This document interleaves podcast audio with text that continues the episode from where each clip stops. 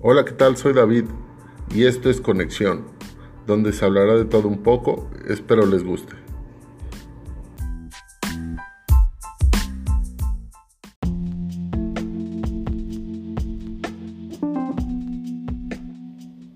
Hola amigos, ¿qué tal? Hoy vamos a hablar de echarle la culpa a alguien. Siempre nosotros corremos y le echamos la culpa a las personas menos indicadas, ¿no? Nos pasa algo, no te salen bien las cosas, si uno voltea hacia arriba o hacia el lado, buscando la, la culpa, ¿no? Y realmente no nos podemos analizar que tal vez nosotros somos los que estamos haciendo mal o los que damos unos pasos malos en la vida y que no podemos salir de algún agujero o de algún problema, tal vez porque no nos sentamos cinco minutos a respirar y a ver ese problema cómo, cómo sacarlo adelante.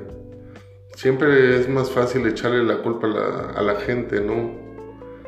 Dejemos de echarle la culpa a la gente y, y pensar por un momento si queremos echarle la culpa a alguien, hay que vernos en el espejo y echarle la culpa a esa persona que se refleja.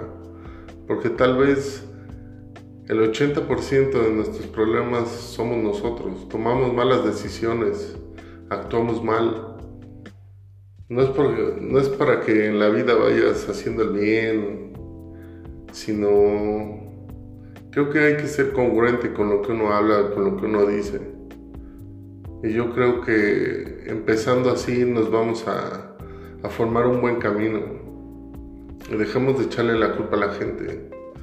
Que porque esto no pasó, pues le echa la culpa a alguien. Siempre es más fácil echarle la culpa. Y también dejemos de echarle la culpa al de abajo. Porque regularmente el que tiene la culpa es uno mismo si uno trata de ser feliz y, y dejarle de echarle la culpa a la gente, creo que la, vida y, y, el camino es mucho más fácil. Hay que autoanalizarnos y ver que el de la culpa es el, el espejo, el reflejo. Ese es el de la culpa, no las demás personas. Porque al final de cuentas a las personas no les importa lo que tú hagas, lo que tú digas. Es más fácil echarle la culpa a la gente que echando la culpa a nosotros mismos.